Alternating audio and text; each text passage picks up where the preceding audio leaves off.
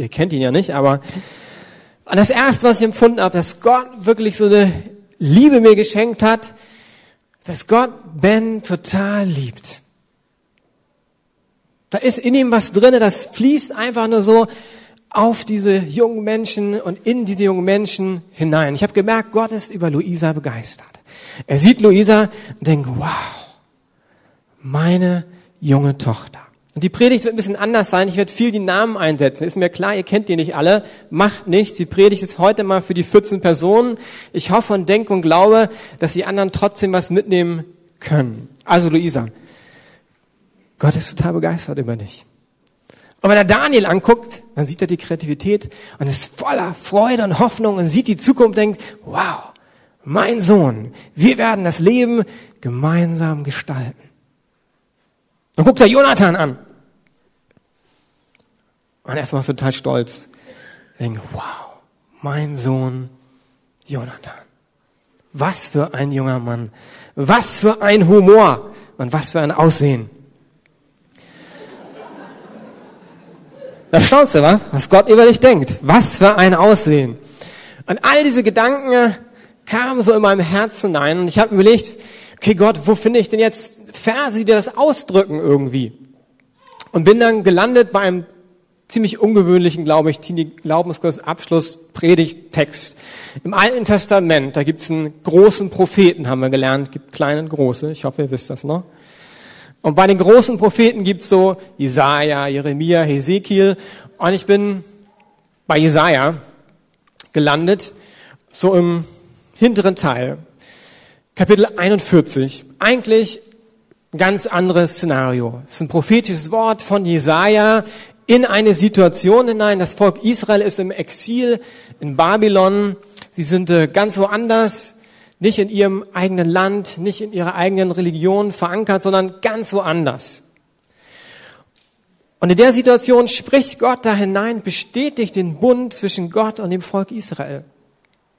Und er gibt ganz viele Zusagen, natürlich auch für uns als Christen gelten. Und ich habe so empfunden, diese Zusagen soll ich euch, und ich hoffe, ich kriege alle Namen meine Predigt unter, zurufen und zusagen. Ich bin beim alten Luthertext gelandet, weil irgendwie die moderne Übersetzung war nicht schlecht, aber haben auch nicht das ausgesagt, was ich irgendwie empfunden habe, was da so drin steht. Von der ist Luther manchmal gut und äh, tut mir leid, wir haben fast nie Luther gelesen, ihr lieben TGKler.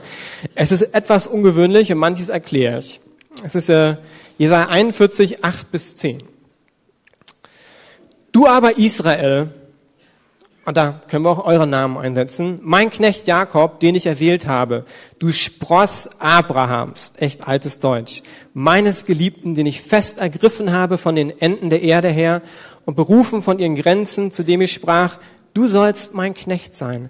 Ich erwähle dich und verwerfe dich nicht. Fürchte dich nicht. Warum? Denn ich bin mit dir. Weiche nicht denn ich bin dein Gott. Ich stärke dich, ich helfe dir, ich halte dich durch die rechte Hand meiner Gerechtigkeit. Ich möchte beten.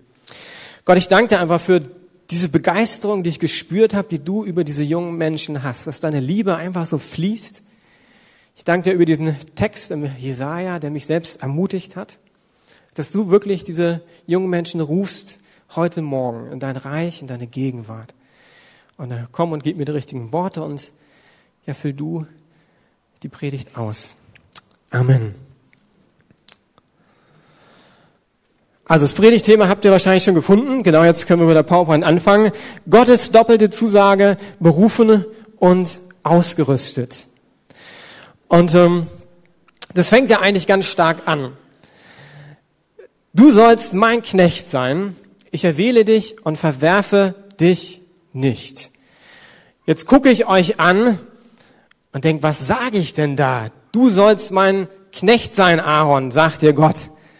Wow, das hört sich eher an wie du liebe Zeit. Können wir diesen Vers vielleicht überspringen? Aber manchmal hilft uns ja im Hebräischen das Wort ein bisschen auseinanderzunehmen, weil die Übersetzung nicht immer so ganz einfach ist, weil im Hebräischen ein Wort mehrere Bedeutungen haben kann. Und im Deutschen oftmals wir bei den Übersetzungen nicht die richtigen Wörter finden. Und da ist ein hebräisches Wort, was ich so nachgeguckt habe, das heißt Abad. Und das drückt verschiedene Aspekte aus. Das drückt immer schon den Aspekt aus, ich bin ein Diener von Jesus Christus, wenn ich mich zu Gott hinhalte. Ja, das ist Christsein. Ich habe leider nicht mit jedem von euch reden können, aber soweit ich weiß, wollt ihr alle nach dem PGK Christ bleiben, Christ werden. Ich habe von keinem gehört, der sagt, hey, ich bin da durchgegangen und äh, keine Ahnung, irgendwie alles komisch, sondern ich habe gefunden, da bestätigen sich Sachen in eurem Leben und ihr sagt, ja, ich bin vielleicht noch am Suchen, aber ich möchte Christ sein. Dann gehört auch dazu, dass man sagt, ja, ich folge Jesus nach, ich bin sein Diener. Aber in dem Wort steckt viel mehr drinne. Da steckt auch drin das Wort Vertrauen, das Wort Ehre, das Wort Geborgenheit. Also es ist viel mehr als nur irgendein Diener.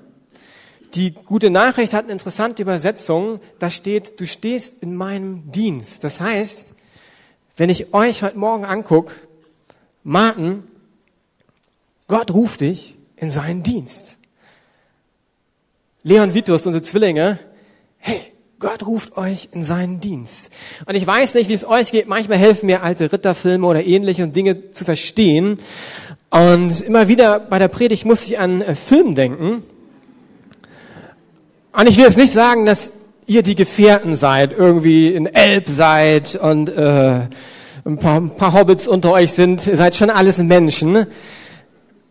Aber diese Truppe hat einen Auftrag bekommen. Und es war klar, sie sind nicht der Boss, sondern sie haben einen Auftrag bekommen, einen Ring zu vernichten. Und in dem Sinne habe ich empfunden, Gott ruft diese junge Truppe heute Morgen und sagt, hey, ihr habt einen Auftrag im Reich Gottes. Melanie, Du hast schon gesagt, du magst die Eichhörnchen. Jetzt kann man sagen, Eichhörnchen, drei bis sechsjährige Kinder. Naja, aber nein, ich fand das toll, dass du gesagt hast, das war mit Höhepunkt. Und Gott hat für jeden von euch einen Auftrag. Und von daher bin ich gespannt, was Gott in und durch dich tun wird mit den drei bis sechsjährigen Kindern bei den Eichhörnchen. Sie schrieb zurück in einem E-Mail oder der Papa, äh, du, du, du, du, warst wegen dem TDGK-Test und dann PS, äh, kann Melanie noch bei den Eichhörnchen bleiben? Klar, ich meine, das ist Sinn des Praktikums. Und äh, ihr seid gemeinsam im Reich Gottes unterwegs, wenn ihr Christen seid. Und ähm, da bin ich gespannt, was die nächsten Wochen, Monate, Jahre bringen werden, wo die Caro aktiv werden wird. Die Caro ist berufen von Gott in ihr Reich hinein und Gott sagt ihr zu, ich erwähle dich. Die Caro wird immer kleiner. Aber das ist ganz egal, weil Gott dich erwählt und er ruft dich. Und beim Herr der Ringe gibt es eine Sache, die liebe ich. Darüber könnte ich jetzt 40 Minuten nonstop predigen. Und äh, wer den äh, Autor kennt des Buches Herr der Ringe, Tolkien weiß auch, dass er Christ war und viele christliche Werte reingebracht hat in diese moderne äh, Märchen. Und da ist eine andere Person mir gekommen und die gucken wir auch mal an. Das müssen wir ein bisschen durchklickern. Genau. Gott sagte zu, ich erwähle dich und Gott erwählt ganz normale Menschen. Wer Herr der Ringe kennt, der weiß, Frodo ist nicht der muskelsprotzende, irgendwie hyperbegabte Hobbit. Also ist jetzt kein Mensch, muss ich zugeben. Es, er wird ein Hobbit genannt. Bei den Füßen sieht man das. Die sehen meinen zwar etwas ähnlich, aber doch, wenn man so guckt, ne? aber doch anders, weil der Froh das irgendwie ganz normal und er wird auserwählt und ist gerufen zum Ringträger. Und er ist eine der Hauptfiguren im Film. Und jeder von euch ist eine Hauptfigur in Gottes Reich. Matteo ist nicht irgendwie, naja, in Berlin gibt es dreieinhalb Millionen und dann gibt es welche, die wohnen auch in Kreuzberg und naja, da gibt es dann viele Teenies und in den Teenies gibt es noch einen, der heißt Matteo, sondern nein, Matteo, du bist Gottes Hauptfigur. Und Gott ruft euch heute Morgen in seinen Dienst, ihm nachzuwollen. Er hat einen Auftrag für euch.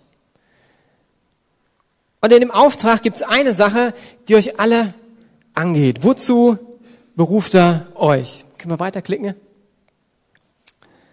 Gott sagt dazu, ich erwähle dich und Gott ruft dich eine besondere Beziehung mit ihm.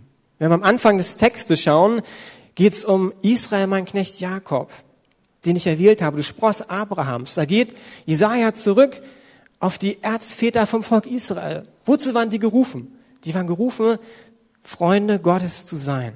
Das heißt eigentlich, und das haben wir im TGK auch gemacht, die rote Linie von der ganzen Bibel ist, Gott ruft sein Volk in die Gemeinschaft mit ihm.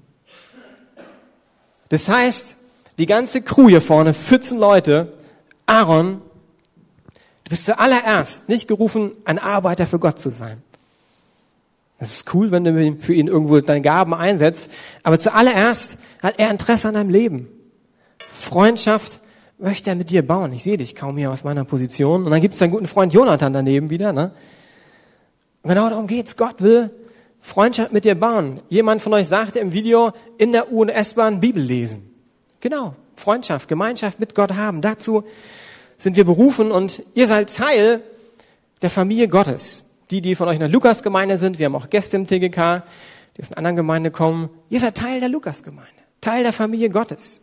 Und Gott sagt euch zu, er verwirft euch nicht. Und ich weiß nicht, wer mich kennt, der weiß, das ist eine meiner größten äh, Sachen, wo ich einfach dankbar bin, wo Gott mich immer wieder entspannt. Gott braucht keine perfekten Menschen. Und wenn ihr mich kennen würdet, meine erste Andacht, die ich gehalten habe, war in meiner Jugendgruppe früher. Ich war total aufgeregt. Ich habe alles aufgeschrieben. Das, was mir heute schwerfällt. Jeden Satz. Ich glaube, mit Schreibmaschine damals noch, gab es da keinen Computer. Dann habe ich mich hingesetzt, wir haben es zu dritt gemacht, gab einen älteren Leiter, der zwei junge Leute eingeführt hat. Und ich habe es komplett abgelesen. Ich war so aufgeregt. Und äh, öffentliches Reden war eigentlich nicht die Stärke von mir. Aber Gott hat mich nicht verworfen. Viele Fehler gemacht. Ich mache immer noch Fehler. Ich spreche mit Hans-Peter über meine Predigt und merke, ah, da war was nicht so gut. Und das ist vollkommen okay. Ich kann ja ganz entspannt vorne sitzen, weil Gott steht zu euch so, wie ihr seid. Er verwirft euch nicht. Ich erinnere mich an eine Sache und das ist wieder eine Schwäche von mir, Details. Wer Fehler meiner PowerPoint findet, ich arbeite daran, an Details äh, zu arbeiten. Das mache ich dann meist irgendwie nebenbei und hinterher merke ich, ach, ich habe die Rechtschreibeprüfung verpennt, nochmal durchlaufen zu lassen, weil das irgendwie nicht mein Hauptding ist, die PowerPoint. Und da waren wir mit 40 jungen Leuten auf dem Weg nach Atlanta, wollten auf einer Konferenz teilnehmen, hinterher nach, nach Mexiko auf den Einsatz gehen. Und irgendwie war ich mit für die Flüge verantwortlich. Und da ich ja weiß, dass ich nicht detailorientiert bin, habe ich also ganz oft mir die Flugdaten angeguckt. Ich habe Stunden ausgerechnet, wie lange brauche ich, muss ich vor da sein, 40 Personen, angerufen und so weiter. Und war auch irgendwie ganz happy, kam an, ich habe mir alle Zeit der Welt genommen, Gepäck, wir hatten viel Gepäck erstmal und dann gebetet und zum Schalter hin. Und beim Schalter waren die irgendwie nicht ganz so ruhig wie ich, sondern waren so, ja, jetzt bisschen schneller und so. Und dann irgendwann guckte ich mal auf die Uhr und habe gemerkt, ich habe irgendwie eine Stunde verloren in meiner Planung. Irgendwie hatte ich einen kleinen Fehler gemacht. Und die waren zum Schluss nur noch ein bisschen schneller, gehen sie durch. Das bin ich. Ich bin nicht perfekt. Ich kann gut das große Bild sehen. Ich kann Dinge motivieren, ermutigen. Äh, wenn es um Details geht, würde ich eine Reise mit meiner Frau lieber planen in den Bereichen. Und wenn wir zusammen arbeiten, dann macht sie auch diese Bereiche.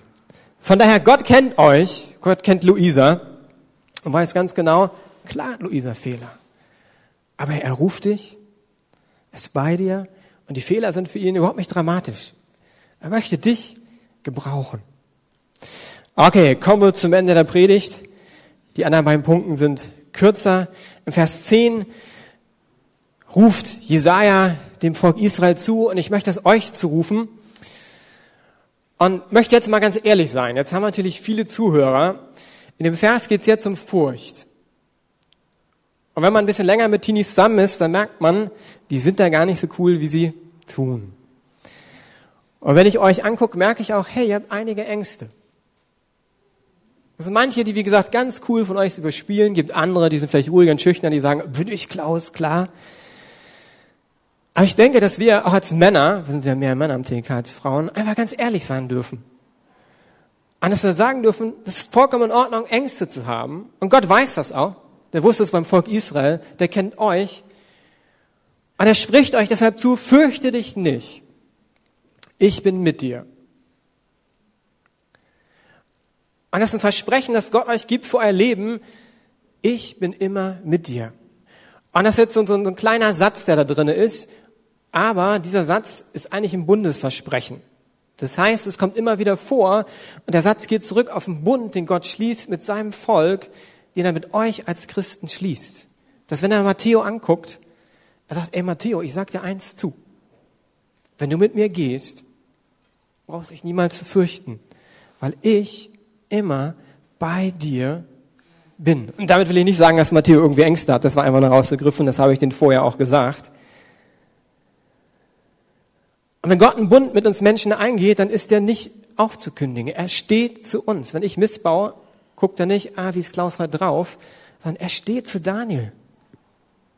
Klar, ich als Vater stehe ja auch zu meiner Tochter. Wenn die mal missbaut, dann denke ich nicht, mein Daumen irgendwie jetzt so, oh, jetzt geht's aber langsam runter. Nee, nee, nee, der Daumen bei meiner Tochter ist immer oben. Ich bin begeistert über sie. Und so steht Gott auch zu dir.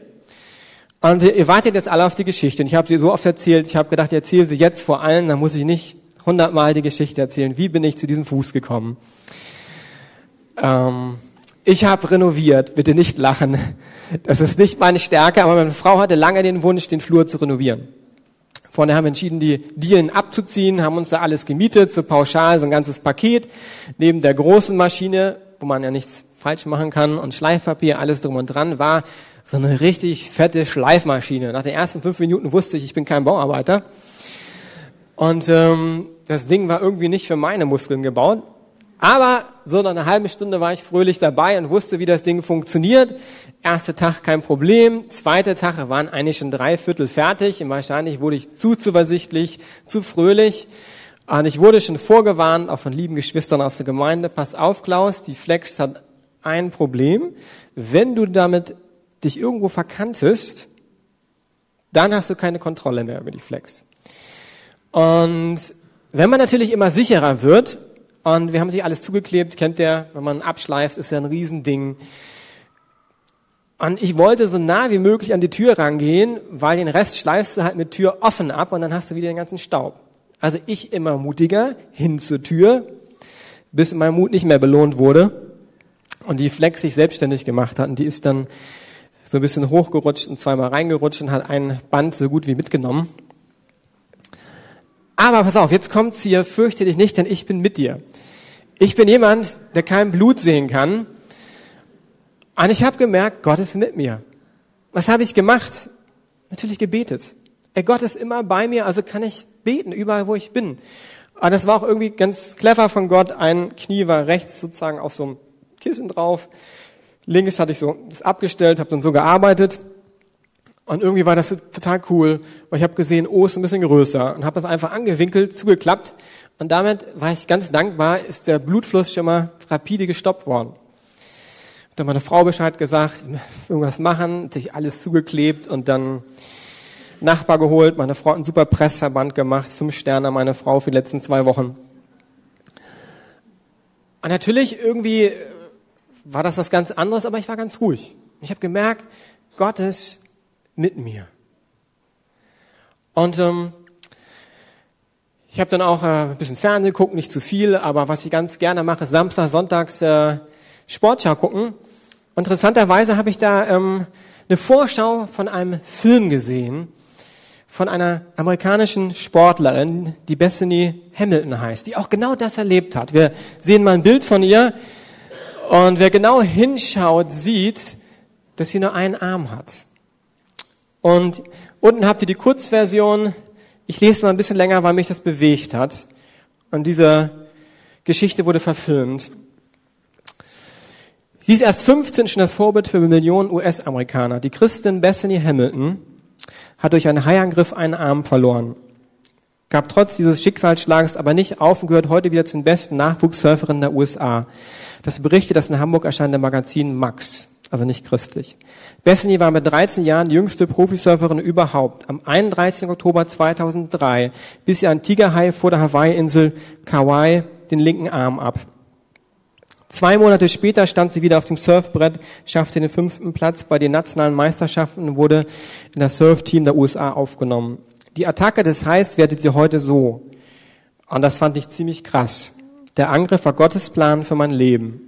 Wenn durch mich nur einige Menschen zu Jesus Christus finden, bin ich glücklich. Max, diese Zeitschrift, schreibt über die Sportlerin, ihr unerschütterliches Festhalten am Glauben einer Situation, in der anderen jeden Gott verflucht hätten, macht sie zu einer Galionsfigur ernsthafter Christen. Bethany engagiert sich für das christliche humanitäre Hilfswerk World Vision, um so behinderte Kindern zu helfen. Ihre Erlebnisse veröffentlichte sie in dem Buch Soul Surfer. Es trägt den Untertitel Eine wahre Geschichte über Glaube, Familie und den Kampf auf das Surfbrett zurückzunehmen. Der Film kommt in nächsten amerikanische Kino. Ich bin gespannt, wann er in Deutschland kommt. Aber wieder dieses Fürchte dich nicht, denn ich bin mit dir. Die war 13 Jahre, wird vom Hai angegriffen, der Arm ist komplett weg. Und sie erzählt auch in, in Interviews, wenn man das liest, natürlich war das schlimm und es war nicht einfach eine Herausforderung, aber sie hat gemerkt, dass Gott irgendwie mit ihr ist, dass Gott ihr Hoffnung gegeben hat. Die sind alle erstaunt, dass sie mit einem Arm wieder surfen kann. Die ist bei Wettbewerben dabei. Das heißt, das Wort Gottes ist nicht ein Märchen. Wir haben über Herr der Ringe gesprochen. Das ist ein Märchen. Hat gute Werte, aber ist ein Märchen. Die Bibel ist das Wort Gottes. Und wenn ihr als Christen nächste Schritte geht, geht es genau darum, das Wort Gottes zu ergreifen und mit ihm im Alltag zu gehen. Und da sind wir schon am Schluss. Gibt eine Herausforderung, die Gott euch mitgibt. Und das war auch eine Herausforderung, die den Juden in Babylon gegeben wurde. Das war eine andere Kultur, ein anderer Glaube. Und ich übersetze mal dieses Weiche nicht in meinen eigenen Worten. Stehe fest, bleibe an Gott dran. Gottes Maßstäbe setzen. Und würde sagen, ist das denn so anders für uns Christen heute als damals für die Juden in Babylon? Wenn ich meine Tochter angucke, 15 Jahre, und nachfrage, ey, was läuft so in der Schule? Also christlich ist das nicht, obwohl sie in evangelische Schule geht, sondern ich würde sagen, das ist ziemlich nicht christlich, was an Mobbing teilweise läuft, an Kultur. Und hier kommt die Herausforderung, die Gott euch zuruft. Es geht darum, dass er sagt, hey, weiche nicht von dem an, was Gott dir sagt. Schule schwänzen. Wir haben ja auch über solche praktischen Sachen diskutiert, Tine Glauben. Das war nicht immer äh, nur theoretisch. Und nicht für jeden von euch ist immer alles ganz klar gewesen. Und bei manchen Fragen habt ihr das auch schon. Ja, ist, ah, Schule schwänzen, ist das nicht? Okay, und ich habe mich an eine Sache erinnert. Äh, in meiner Schulzeit, das war ja noch die Vorcomputerzeit, wie gesagt, da wurden Pläne per Hand gemacht, auch dann die Pläne, wo äh, mitgeteilt wurde am schwarzen Brett, wann Unterricht ausfällt. Und wir hatten natürlich so ein paar Künstler wie Daniel, die sich dann darauf eingelassen haben, wie kann man die äh, Schrift der Lehrer nachmachen. Und FA hieß dann fällt aus. Und das Problem war, dass sie es so offensichtlich gemacht hatten, die ganze Klasse wusste, dass sie das gemacht haben. Also unser einer Special-Kandidat. Wenn ich es nicht gewusst hätte, kein Problem. Wäre ich nach Hause gegangen und gedacht, naja, fällt die Schule aus, sehr schön.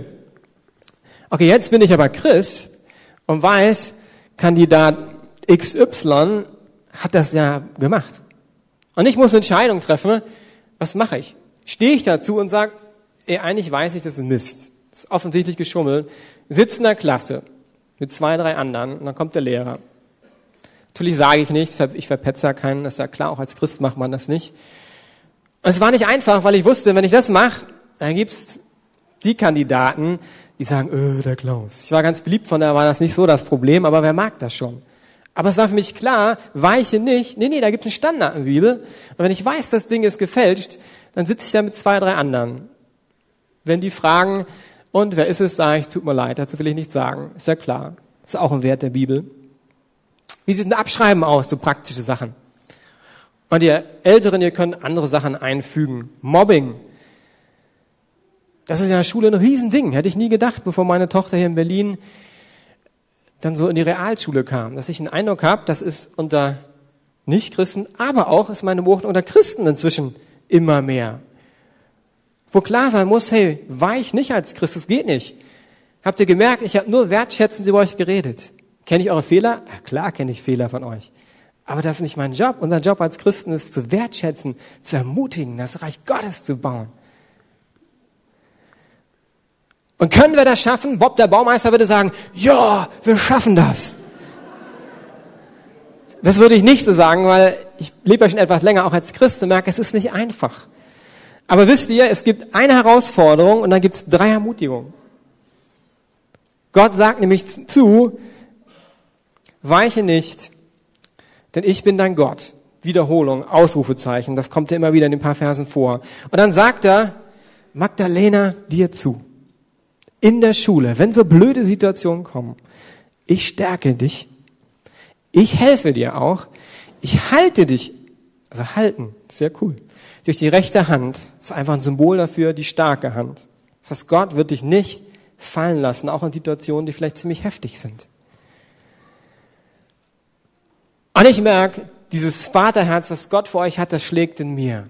Das ist so ein Stolz, wenn wir gleich für euch beten, euch aus dem TGK entlassen und damit öffentlich sagen wollen, ey, ihr seid alt genug, euch zu entscheiden für Jesus. Und äh, ich freue mich, wenn ihr das macht, aber auch wenn ihr sagt, ey Klaus, ich habe ein Jahr nochmal die Grundlagen mitgekriegt und ich entscheide mich nicht Christ zu sein, ist für mich okay. Der Wunsch ist für mich klar, aber das Ziel ist, dass ihr mündig werdet. Und Mündigkeit heißt, ich habe Freiheit, mich zu entscheiden. Wir haben am Anfang gehört, dass ich immer wieder gesagt habe im TGK, es geht nicht um auch Eltern. Viele, nicht alle, kommen aus christlichen Familien. Das ist gut, das freut mich, aber euren christlichen Glauben, den müsst ihr selbst entdecken. Leben im Alltag. Und dafür wollen wir beten. Dass ihr das erfahrt, was ich erfahren habe, was diese Bethany erfahren hat, Gottes Wort hält. Und er ist da und er trägt euch durch. Also, ihr lieben Kämpfer, habt euch ein Jahr hart durchgekämpft mit Höhen und Tiefen. Ich freue mich, euch schon bei Riptide dann äh, begrüßen zu dürfen, hoffentlich. Dann ist es aber ganz freiwillig, ist kein Kurs, wo man verpflichtend ein Jahr dabei ist. Und möchte nochmal Janusz und Judith nach vorne bitten. Die ganzen TGK, kommt mal nach vorne, dürft mich umranden. Vielleicht können wir die Kongas und hier ein bisschen, sind was ganz Besonderes. Und ich hatte die Predigt eigentlich Anfang der Woche so vorbereitet und hatte schon Gedanken im Kopf und Filmsequenzen schon irgendwie, wo ich dachte, ey, die passen gut zu dem Thema. Hab das auch schon weitergegeben mit Gott per Du. Dann hatten wir Donnerstag unser vorletzten Teenie Glaubenskurs und äh, ich habe ja ein bisschen mehr Zeit momentan. Seht ihr, sage ich nachher noch was zu, wie das äh, passiert ist. Und habe nochmal gebetet und Gott gefragt, Gott, was möchtest du den jungen TGK-Lern mitgeben? Das hat Folge gehabt, dass ich alles nochmal umgeworfen habe. Und ich weiß nicht, wie es euch geht. Wir haben ja viele Mütter und Väter unter, unter uns. Wenn ihr eure Tochter, euren Sohn mal so in Ruhe anschaut. Mir geht das so, ich habe eine fünfjährige Tochter, Laura, die ist hier. Ich liebe die so heiß und innig. Wenn ich die anguck, dann schmelzt mein Herz dahin. Und das war immer so, als sie äh, frisch geboren wurde, war das so, sie war so ein kleines Huschelchen bisschen zu früh gekommen, ganz süß und nicht verknautscht, sondern so ganz perfekt, wie so ein Baby aussieht. Und ich muss sagen, das hat mich nie verlassen. Es gibt ja manche, die sagen, ja, wenn sie dann Teenager werden, kleine Monster, dann äh, verändert sich einiges. Aber bei mir geht es seit 15 Jahren so, ich gucke meine Tochter an und ist eine ganz tiefe Liebe. Und als ich Gott gefragt habe, Gott, was glaubst du oder was soll ich predigen, was denkst du über Ben? Cooler Typ, sitzt da vorne. Der sitzt auch schon mal ganz cool, ne? Also ihr kennt ihn ja nicht, aber und das erste, was ich empfunden habe, dass Gott wirklich so eine Liebe mir geschenkt hat, dass Gott Ben total liebt. Da ist in ihm was drinne, das fließt einfach nur so auf diese jungen Menschen und in diese jungen Menschen hinein. Ich habe gemerkt, Gott ist über Luisa begeistert. Er sieht Luisa und denkt, wow, meine junge Tochter. Und die Predigt wird ein bisschen anders sein. Ich werde viel die Namen einsetzen. Ist mir klar, ihr kennt die nicht alle. Macht nichts. Die Predigt ist heute mal für die 14 Personen. Ich hoffe und denke und glaube, dass die anderen trotzdem was mitnehmen können. Also Luisa, Gott ist total begeistert über dich. Und wenn er Daniel anguckt, dann sieht er die Kreativität und ist voller Freude und Hoffnung und sieht die Zukunft und denkt, wow, mein Sohn, wir werden das Leben gemeinsam gestalten. Dann guckt er Jonathan an. Und erstmal ist total stolz. Denkt, wow, mein Sohn Jonathan. Was für ein junger Mann. Was für ein Humor und was für ein Aussehen. Da staunst du, was? was Gott über dich denkt. Was für ein Aussehen. Und all diese Gedanken kamen so in meinem Herzen hinein und ich habe überlegt, okay Gott, wo finde ich denn jetzt Verse, die das ausdrücken irgendwie? Und bin dann gelandet bei einem ziemlich ungewöhnlichen, glaube ich, Glaubenskurs Abschluss Predigttext. Im Alten Testament, da gibt's einen großen Propheten, haben wir gelernt, gibt kleine und große, ich hoffe, ihr wisst das noch. Und bei den großen Propheten gibt's so Jesaja, Jeremia, Hesekiel. Und ich bin bei Jesaja gelandet, so im hinteren Teil. Kapitel 41. Eigentlich ein ganz anderes Szenario. Es ist ein prophetisches Wort von Jesaja in eine Situation hinein. Das Volk Israel ist im Exil in Babylon. Sie sind äh, ganz woanders, nicht in ihrem eigenen Land, nicht in ihrer eigenen Religion verankert, sondern ganz woanders. Und in der Situation spricht Gott da hinein, bestätigt den Bund zwischen Gott und dem Volk Israel. Und er gibt ganz viele Zusagen, die natürlich auch für uns als Christen gelten. Und ich habe so empfunden, diese Zusagen soll ich euch, und ich hoffe, ich kriege alle Namen meine Predigt unter, zurufen und zusagen. Ich bin beim alten Luthertext gelandet, weil irgendwie die moderne Übersetzung war nicht schlecht, aber haben auch nicht das ausgesagt, was ich irgendwie empfunden habe, was da so drin steht. Von der ist Luther manchmal gut und äh, tut mir leid, wir haben fast nie Luther gelesen, ihr lieben TGKler. Es ist etwas ungewöhnlich und manches erkläre ich. Es ist äh, Jesaja 41, 8 bis 10. Du aber Israel, und da können wir auch eure Namen einsetzen, mein Knecht Jakob, den ich erwählt habe, du Spross Abrahams, echt altes Deutsch, meines Geliebten, den ich fest ergriffen habe von den Enden der Erde her und berufen von ihren Grenzen, zu dem ich sprach, du sollst mein Knecht sein. Ich erwähle dich und verwerfe dich nicht. Fürchte dich nicht. Warum? Denn ich bin mit dir. Weiche nicht denn ich bin dein Gott. Ich stärke dich, ich helfe dir, ich halte dich durch die rechte Hand meiner Gerechtigkeit. Ich möchte beten. Gott, ich danke dir einfach für diese Begeisterung, die ich gespürt habe, die du über diese jungen Menschen hast, dass deine Liebe einfach so fließt. Ich danke dir über diesen Text im Jesaja, der mich selbst ermutigt hat, dass du wirklich diese jungen Menschen rufst heute Morgen in dein Reich, in deine Gegenwart. Und äh, komm und gib mir die richtigen Worte und ja, füll du die Predigt aus. Amen. Also das Predigtthema habt ihr wahrscheinlich schon gefunden. Genau jetzt können wir mit der PowerPoint anfangen. Gottes doppelte Zusage, berufen und ausgerüstet. Und ähm, das fängt ja eigentlich ganz stark an. Du sollst mein Knecht sein. Ich erwähle dich und verwerfe dich nicht. Jetzt gucke ich euch an und denke, was sage ich denn da? Du sollst mein Knecht sein, Aaron, sagt dir Gott. Wow, das hört sich eher an wie du liebe Zeit. Können wir diesen Vers vielleicht überspringen? Aber manchmal hilft uns ja im Hebräischen das Wort ein bisschen auseinanderzunehmen, weil die Übersetzung nicht immer so ganz einfach ist, weil im Hebräischen ein Wort mehrere Bedeutungen haben kann. Und im Deutschen oftmals wir bei den Übersetzungen nicht die richtigen Wörter finden. Und da ist ein hebräisches Wort, was ich so nachgeguckt habe, das heißt Abad. Und das drückt verschiedene Aspekte aus. Das drückt immer schon den Aspekt aus, ich bin ein Diener von Jesus Christus, wenn ich mich zu Gott hinhalte. Ja, das ist Christsein. Ich habe leider nicht mit jedem von euch reden können, aber soweit ich weiß, wollt ihr alle nach dem PGK Christ bleiben, Christ werden. Ich habe von keinem gehört, der sagt, hey, ich bin da durchgegangen und äh, keine Ahnung, irgendwie alles komisch, sondern ich habe gefunden, da bestätigen sich Sachen in eurem Leben und ihr sagt, ja, ich bin vielleicht noch am Suchen, aber ich möchte Christ sein. Dann gehört auch dazu, dass man sagt, ja, ich folge Jesus nach, ich bin sein Diener. Aber in dem Wort steckt viel mehr drinne. Da steckt auch drin das Wort Vertrauen, das Wort Ehre, das Wort Geborgenheit. Also es ist viel mehr als nur irgendein Diener. Die gute Nachricht hat eine interessante Übersetzung. Da steht, du stehst in meinem Dienst. Das heißt, wenn ich euch heute Morgen angucke, Martin, Gott ruft dich in seinen Dienst. Leon Vitus, unsere Zwillinge, hey, Gott ruft euch in seinen Dienst. Und ich weiß nicht, wie es euch geht. Manchmal helfen mir alte Ritterfilme oder ähnliche und Dinge zu verstehen. Und immer wieder bei der Predigt muss ich an äh, Film denken.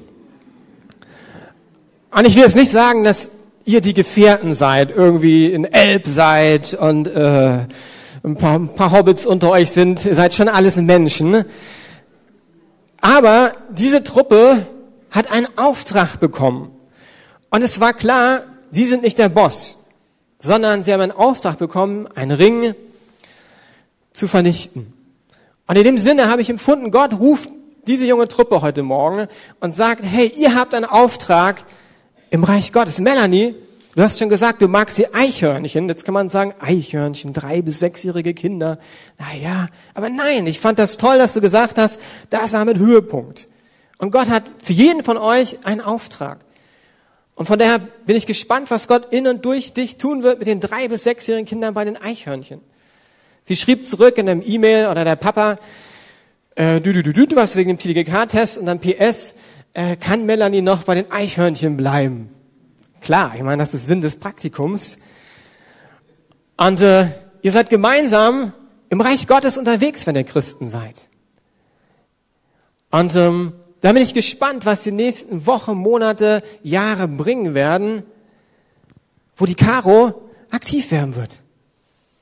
Die Caro ist berufen von Gott in ihr Reich hinein und Gott sagt ihr zu, ich erwähle dich. Die Caro wird immer kleiner. Aber das ist ganz egal, weil Gott dich erwählt und er ruft dich. Und beim Herr der Ringe gibt es eine Sache, die liebe ich. Darüber könnte ich jetzt 40 Minuten nonstop predigen. Und äh, wer den äh, Autor kennt des Buches Herr der Ringe, Tolkien weiß auch, dass er Christ war und viele christliche Werte reingebracht hat in diese moderne äh, Märchen. Und da ist eine andere Person mir gekommen und die gucken wir auch mal an. Das müssen wir ein bisschen durchklickern. Genau. Gott sagte zu, ich erwähle dich und Gott erwählt ganz normale Menschen. Wer Herr der Ringe kennt, der weiß, Frodo ist nicht der muskelsprotzende, irgendwie hyperbegabte Hobbit. Also ist jetzt kein Mensch, muss ich zugeben. Er wird ein Hobbit genannt. Bei den Füßen sieht man das. Die sehen meinen zwar etwas ähnlich, aber doch, wenn man so guckt, ne? Aber doch anders.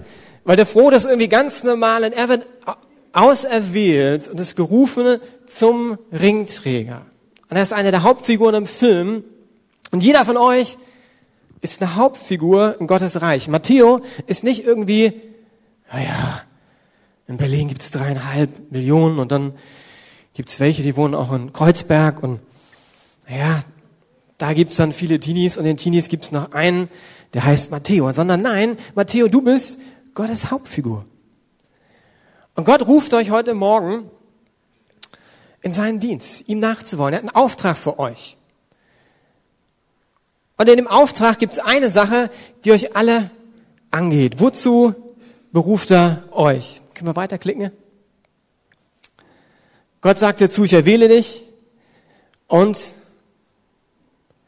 Gott ruft dich eine besondere Beziehung mit ihm. Wenn wir am Anfang des Textes schauen, geht es um Israel, mein Knecht Jakob, den ich erwählt habe, du Spross Abrahams. Da geht Jesaja zurück auf die Erzväter vom Volk Israel. Wozu waren die gerufen? Die waren gerufen, Freunde Gottes zu sein. Das heißt eigentlich, und das haben wir im TGK auch gemacht, die rote Linie von der ganzen Bibel ist, Gott ruft sein Volk in die Gemeinschaft mit ihm. Das heißt, die ganze Crew hier vorne, 14 Leute, Aaron, du bist zuallererst nicht gerufen, ein Arbeiter für Gott zu sein. Das ist cool, wenn du für ihn irgendwo deine Gaben einsetzt. Aber zuallererst hat er Interesse an deinem Leben. Freundschaft möchte er mit dir bauen. Ich sehe dich kaum hier aus meiner Position. Und dann gibt es deinen guten Freund Jonathan daneben wieder. Ne? Und genau darum geht's. Gott will Freundschaft mit dir bauen. Jemand von euch sagte im Video, in der U- und S-Bahn Bibel lesen. Genau, Freundschaft, Gemeinschaft mit Gott haben. Dazu sind wir berufen und ihr seid Teil der Familie Gottes. Die, die von euch in der Lukas-Gemeinde sind, wir haben auch Gäste im TGK, die aus einer anderen Gemeinde kommen. Ihr seid Teil der Lukas-Gemeinde, Teil der Familie Gottes. Und Gott sagt euch zu, er verwirft euch nicht. Und ich weiß nicht, wer mich kennt, der weiß, das ist eine meiner größten äh, Sachen, wo ich einfach dankbar bin, wo Gott mich immer wieder entspannt. Gott braucht keine perfekten Menschen. Und wenn ihr mich kennen würdet, meine erste Andacht, die ich gehalten habe, war in meiner Jugendgruppe früher. Ich war total aufgeregt. Ich habe alles aufgeschrieben. Das, was mir heute schwerfällt. Jeden Satz. Ich glaube mit Schreibmaschine damals noch, gab es ja keinen Computer. Dann habe ich mich hingesetzt, wir haben es zu dritt gemacht, gab einen älteren Leiter, der zwei junge Leute eingeführt hat, und ich habe es komplett abgelesen. Ich war so aufgeregt. Und äh, öffentliches Reden war eigentlich nicht die Stärke von mir. Aber Gott hat mich nicht verworfen. Viele Fehler gemacht. Ich mache immer noch Fehler. Ich spreche mit Hans-Peter über meine Predigt und merke, ah, da war was nicht so gut. Und das ist vollkommen okay. Ich kann ja ganz entspannt vorne sitzen, weil Gott steht zu euch so, wie ihr seid. Er verwirft euch nicht. Ich erinnere mich an eine Sache, und das ist wieder eine Schwäche von mir, Details. Wer Fehler meiner PowerPoint findet, ich arbeite daran, an Details äh, zu arbeiten. Das mache ich dann meist irgendwie nebenbei und hinterher merke ich, ach, ich habe die Rechtschreibprüfung verpennt, nochmal durchlaufen zu lassen. Und das irgendwie nicht mein Hauptding ist, die PowerPoint. Und da waren wir mit 40 jungen Leuten auf dem Weg nach Atlanta. Wollten auf einer Konferenz teilnehmen, hinterher nach, nach Mexiko auf den Einsatz gehen. Und irgendwie war ich mit für die Flüge verantwortlich. Und da ich ja weiß, dass ich nicht detailorientiert bin, habe ich also ganz oft mir die Flugdaten angeguckt. Ich habe Stunden ausgerechnet, wie lange brauche ich, muss ich vorher da sein, 40 Personen, angerufen und so weiter. Und war auch irgendwie ganz happy, kam an, ich habe mir alle Zeit der Welt genommen, Gepäck, ganz viel Gepäck erstmal und dann gebetet und zum Schalter hin. Und beim Schalter waren die irgendwie nicht ganz so ruhig wie ich, sondern waren so, ja, jetzt bisschen schneller und so. Und dann irgendwann guckte ich mal auf die Uhr und habe gemerkt, ich habe irgendwie eine Stunde verloren in meiner Planung. Irgendwie hatte ich einen kleinen Fehler gemacht. Und die waren zum Schluss nur noch ein bisschen schneller, gehen sie durch. Das bin ich. Ich bin nicht perfekt. Ich kann gut das große Bild sehen. Ich kann Dinge motivieren, ermutigen. Äh, wenn es um Details geht, würde ich eine Reise mit meiner Frau lieber planen in den Bereichen. Und wenn wir zusammen arbeiten, dann macht sie auch diese Bereiche. Von daher, Gott kennt euch. Gott kennt Luisa und weiß ganz genau, klar hat Luisa Fehler. Aber er ruft dich, ist bei dir und die Fehler sind für ihn überhaupt nicht dramatisch. Er möchte dich gebrauchen. Okay, kommen wir zum Ende der Predigt. Die anderen beiden Punkten sind kürzer. Im Vers 10 ruft Jesaja dem Volk Israel zu und ich möchte es euch zurufen. Und möchte jetzt mal ganz ehrlich sein. Jetzt haben wir natürlich viele Zuhörer. In dem Vers geht es jetzt um Furcht. Und wenn man ein bisschen länger mit Teenies zusammen ist, dann merkt man, die sind da gar nicht so cool, wie sie tun. Und wenn ich euch angucke, merke ich auch, hey, ihr habt einige Ängste. Es sind manche, die, wie gesagt, ganz cool von euch überspielen, gibt andere, die sind vielleicht ruhiger und schüchtern, die sagen, bin ich Klaus, klar. Aber ich denke, dass wir auch als Männer, wir sind ja mehr Männer am TK als Frauen, einfach ganz ehrlich sein dürfen. Und dass wir sagen dürfen, das ist vollkommen in Ordnung, Ängste zu haben. Und Gott weiß das auch. Der wusste es beim Volk Israel, der kennt euch. Und er spricht euch deshalb zu, fürchte dich nicht. Ich bin mit dir. Und das ist ein Versprechen, das Gott euch gibt für euer Leben. Ich bin immer mit dir. Und das ist jetzt so, so ein kleiner Satz, der da drin ist. Aber dieser Satz ist eigentlich ein Bundesversprechen. Das heißt, es kommt immer wieder vor und der Satz geht zurück auf den Bund, den Gott schließt mit seinem Volk, den er mit euch als Christen schließt. Dass wenn er Matteo anguckt, er sagt, ey Matteo, ich sag dir eins zu. Wenn du mit mir gehst, brauchst du dich niemals zu fürchten, weil ich immer bei dir bin. Und damit will ich nicht sagen, dass Matteo irgendwie Ängste hat. Das war einfach nur rausgegriffen. Das habe ich den vorher auch gesagt. Und wenn Gott einen Bund mit uns Menschen eingeht, dann ist er nicht aufzukündigen. Er steht zu uns. Wenn ich missbaue, guckt er nicht, ah, wie ist Klaus heute drauf, sondern er steht zu Daniel. Klar, ich als Vater stehe ja auch zu meiner Tochter. Wenn die mal missbaut, dann denke ich nicht, mein Daumen irgendwie jetzt so, oh, jetzt geht's aber langsam runter. Nee, nee, nee, der Daumen bei meiner Tochter ist immer oben. Ich bin begeistert über sie. Und so steht Gott auch zu dir. Und ihr wartet jetzt alle auf die Geschichte. Und ich habe sie so oft erzählt, ich habe gedacht, ich erzähle sie jetzt vor allen, dann muss ich nicht hundertmal die Geschichte erzählen. Wie bin ich zu diesem Fuß gekommen? Ähm, ich habe renoviert, bitte nicht lachen. Das ist nicht meine Stärke, aber meine Frau hatte lange den Wunsch, den Flur zu renovieren. Vorne haben entschieden, die Dielen abzuziehen, haben uns da alles gemietet, so pauschal, so ein ganzes Paket, neben der großen Maschine, wo man ja nichts falsch machen kann und Schleifpapier, alles drum und dran, war so eine richtig fette Schleifmaschine. Nach den ersten fünf Minuten wusste ich, ich bin kein Bauarbeiter. Und ähm, das Ding war irgendwie nicht für meine Muskeln gebaut. Aber so nach einer halben Stunde war ich fröhlich dabei und wusste, wie das Ding funktioniert. Erster Tag kein Problem. Zweiter Tag waren eigentlich schon drei Viertel fertig. Und wahrscheinlich wurde ich zu zuversichtlich, zu fröhlich. Und ich wurde schon vorgewarnt, auch von lieben Geschwistern aus der Gemeinde. Pass auf, Klaus, die Flex hat ein Problem. Wenn du damit dich irgendwo verkantest, dann hast du keine Kontrolle mehr über die Flex. Und wenn man natürlich immer sicherer wird, und wir haben sich alles zugeklebt, kennt der, wenn man abschleift, ist ja ein Riesending. Und ich wollte so nah wie möglich an die Tür rangehen, weil den Rest schleifst du halt mit Tür offen ab und dann hast du wieder den ganzen Staub. Also ich immer mutiger hin zur Tür, bis mein Mut nicht mehr belohnt wurde und die Flex sich selbstständig gemacht hat. Und die ist dann so ein bisschen hochgerutscht und zweimal reingerutscht und hat ein Band so gut wie mitgenommen. Aber pass auf, jetzt kommt's hier, fürchte dich nicht, denn ich bin mit dir. Ich bin jemand, der kein Blut sehen kann. Und ich habe gemerkt, Gott ist mit mir. Was habe ich gemacht? Natürlich gebetet.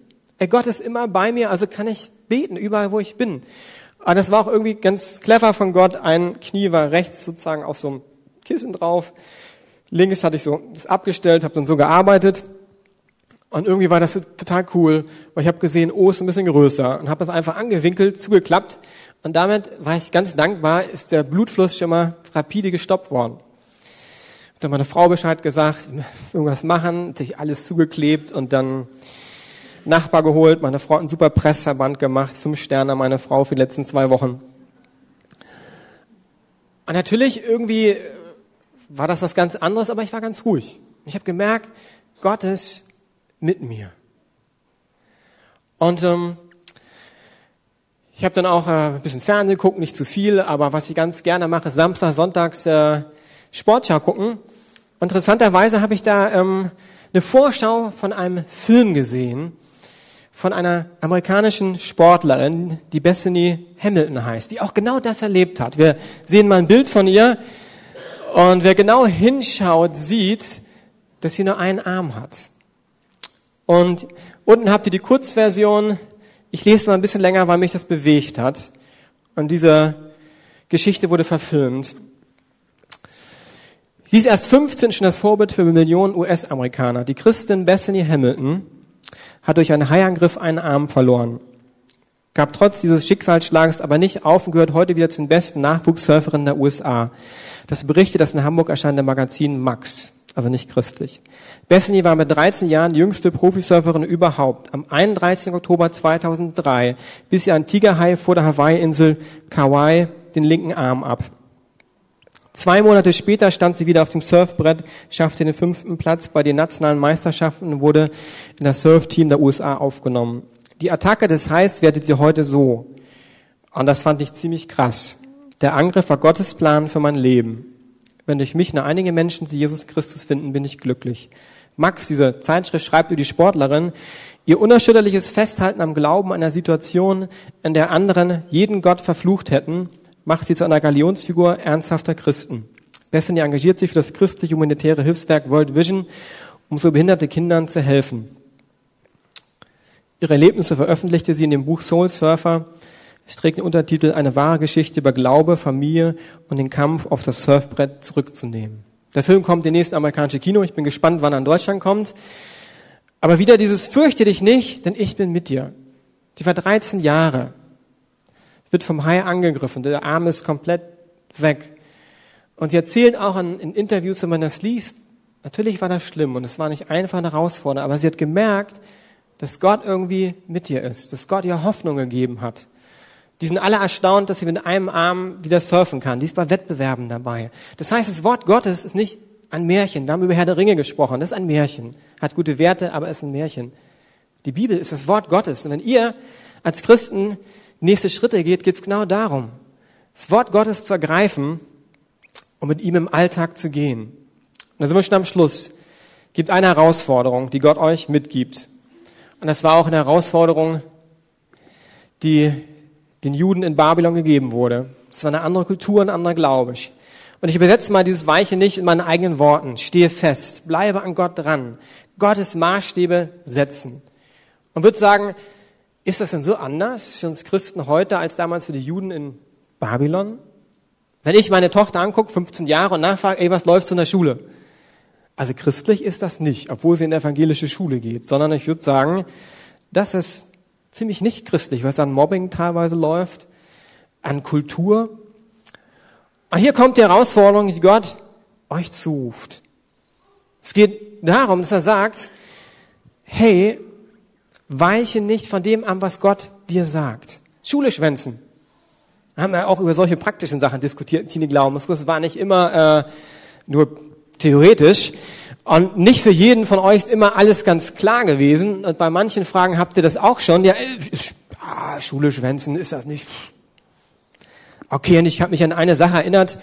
Äh, in meiner Schulzeit, das war ja noch die Vor-Computer-Zeit, wie gesagt, da wurden Pläne per Hand gemacht, auch dann die Pläne, wo äh, mitgeteilt wurde am schwarzen Brett, wann Unterricht ausfällt. Und wir hatten natürlich so ein paar Künstler wie Daniel, die sich dann darauf eingelassen haben, wie kann man die äh, Schrift der Lehrer nachmachen. Und FA hieß dann fällt aus. Und das Problem war, dass sie es so offensichtlich gemacht hatten, die ganze Klasse wusste, dass sie das gemacht haben. Also unser einer Special-Kandidat. Wenn ich es nicht gewusst hätte, kein Problem. Wäre ich nach Hause gegangen und gedacht, naja, fällt die Schule aus, sehr schön. Okay, jetzt bin ich aber Christ und weiß, Kandidat XY hat das ja gemacht. Und ich muss eine Entscheidung treffen, was mache ich? Stehe ich dazu und sage, ey, eigentlich weiß ich, das ist Mist. Das ist offensichtlich geschummelt. Sitze in der Klasse mit zwei, drei anderen und dann kommt der Lehrer. Natürlich sage ich nichts, ich verpetze keinen, das ist ja klar, auch als Christ macht man das nicht. Und es war nicht einfach, weil ich wusste, wenn ich das mache, dann gibt's die Kandidaten, die sagen, öh, der Klaus. Ich war ganz beliebt, von daher war das nicht so das Problem, aber wer mag das schon? Aber es war für mich klar, weiche nicht. Nee, nee, da gibt es einen Standard in der Bibel. Und wenn ich weiß, das Ding ist gefälscht, dann sitze ich da mit zwei, drei anderen. Wenn die fragen, und wer ist es, sage ich, tut mir leid, dazu will ich nichts sagen. Ist ja klar. Ist auch ein Wert der Bibel. Wie sieht ein Abschreiben aus, so praktische Sachen? Und ihr Älteren, ihr könnt andere Sachen einfügen. Mobbing das ist in der Schule ein Riesending. Hätte ich nie gedacht, bevor meine Tochter hier in Berlin dann so in die Realschule kam. Dass ich einen Eindruck habe, das ist unter Nichtchristen, aber auch ist meine Beobachtung unter Christen inzwischen immer mehr. Wo klar sein muss, hey, war ich nicht als Christ, das geht nicht. Habt ihr gemerkt, ich habe nur wertschätzend über euch geredet. Kenne ich eure Fehler? Ja, klar kenne ich Fehler von euch. Aber das ist nicht mein Job. Unser Job als Christen ist zu wertschätzen, zu ermutigen, das Reich Gottes zu bauen. Und können wir das schaffen? Bob, der Baumeister, würde sagen, ja, wir schaffen das. Das würde ich nicht so sagen, weil ich lebe ja schon etwas länger auch als Christ und merke, es ist nicht einfach. Aber wisst ihr, es gibt eine Herausforderung und dann gibt es drei Ermutigungen. Gott sagt nämlich zu, weiche nicht, denn ich bin dein Gott. Wiederholung, Ausrufezeichen, das kommt ja immer wieder in den paar Versen vor. Und dann sagt er, Magdalena, dir zu in der Schule, wenn so blöde Situationen kommen, ich stärke dich, ich helfe dir auch, ich halte dich, also halten, sehr cool, durch die rechte Hand, das ist einfach ein Symbol dafür, die starke Hand. Das heißt, Gott wird dich nicht fallen lassen, auch in Situationen, die vielleicht ziemlich heftig sind. Und ich merke, dieses Vaterherz, was Gott für euch hat, das schlägt in mir. Das ist so ein Stolz, wenn wir gleich für euch beten, euch aus dem TGK entlassen und damit öffentlich sagen wollen, ey, ihr seid alt genug, euch zu entscheiden für Jesus. Und äh, ich freue mich, wenn ihr das macht. Aber auch wenn ihr sagt, ey Klaus, ich habe ein Jahr nochmal die Grundlagen mitgekriegt und ich entscheide mich nicht Christ zu sein, ist für mich okay. Der Wunsch ist für mich klar, aber das Ziel ist, dass ihr mündig werdet. Und Mündigkeit heißt, ich habe Freiheit, mich zu entscheiden. Wir haben am Anfang gehört, dass ich immer wieder gesagt habe im TGK, es geht nicht um auch Eltern. Viele, nicht alle, kommen aus christlichen Familien. Das ist gut, das freut mich, aber euren christlichen Glauben, den müsst ihr selbst entdecken leben im Alltag. Und dafür wollen wir beten, dass ihr das erfahrt, was ich erfahren habe, was diese Bethany erfahren hat. Gottes Wort hält. Und er ist da und er trägt euch durch. Also, ihr lieben Kämpfer, habt euch ein Jahr hart durchgekämpft mit Höhen und Tiefen. Ich freue mich, euch schon bei Riptide dann äh, begrüßen zu dürfen, hoffentlich. Dann ist es aber ganz freiwillig, ist kein Kurs, wo man verpflichtend ein Jahr dabei ist. Man möchte nochmal Janosch und Judith nach vorne bitten. Den ganzen TGK, kommt mal nach vorne, dürft mich umranden. Vielleicht können wir die Kongas und hier ein bisschen